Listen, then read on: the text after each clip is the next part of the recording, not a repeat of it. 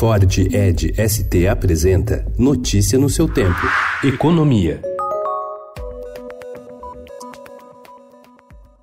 O governo quer mudar a Constituição para permitir que o presidente da República altere por decreto a estrutura do Poder Executivo e até declare extintos alguns órgãos e ministérios. A proposta, que se aplica também a fundações e autarquias, deve fazer parte da reforma administrativa que está sendo elaborada pela equipe econômica, segundo apurou o Estadão. Responsável pela área que faz as previsões oficiais do governo para o crescimento, o secretário de Política Econômica do Ministério da Economia, Adolfo Sachida, diz ter um feeling que a economia brasileira vai crescer entre 2,5% e 3% em 2020. A previsão oficial, no entanto, ainda continua em 2,17%.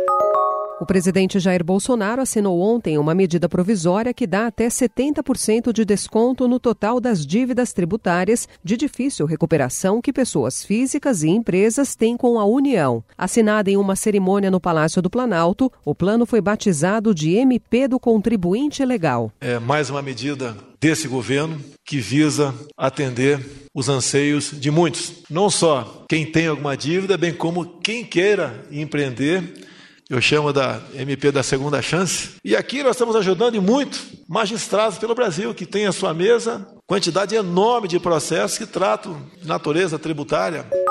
O Diário Oficial da União de ontem publicou a medida provisória que garante o pagamento de uma 13ª parcela do Bolsa Família como abono natalino. A medida assinada pelo presidente Jair Bolsonaro na terça-feira vale apenas para este ano, mas o presidente pode assinar outras MPs nos próximos anos.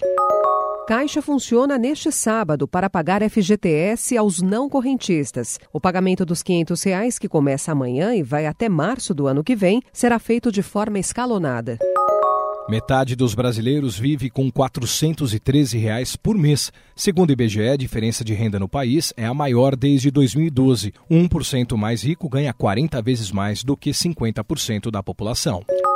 Líder do Bradesco, Lázaro Brandão morre aos 93 anos. Conhecido pela discrição e pela simplicidade, seu Brandão comandou a consolidação do banco, ao qual dedicou 76 anos de sua vida. Notícia no seu tempo. É um oferecimento de Ford Edge ST, o SUV que coloca performance na sua rotina até na hora de você se informar.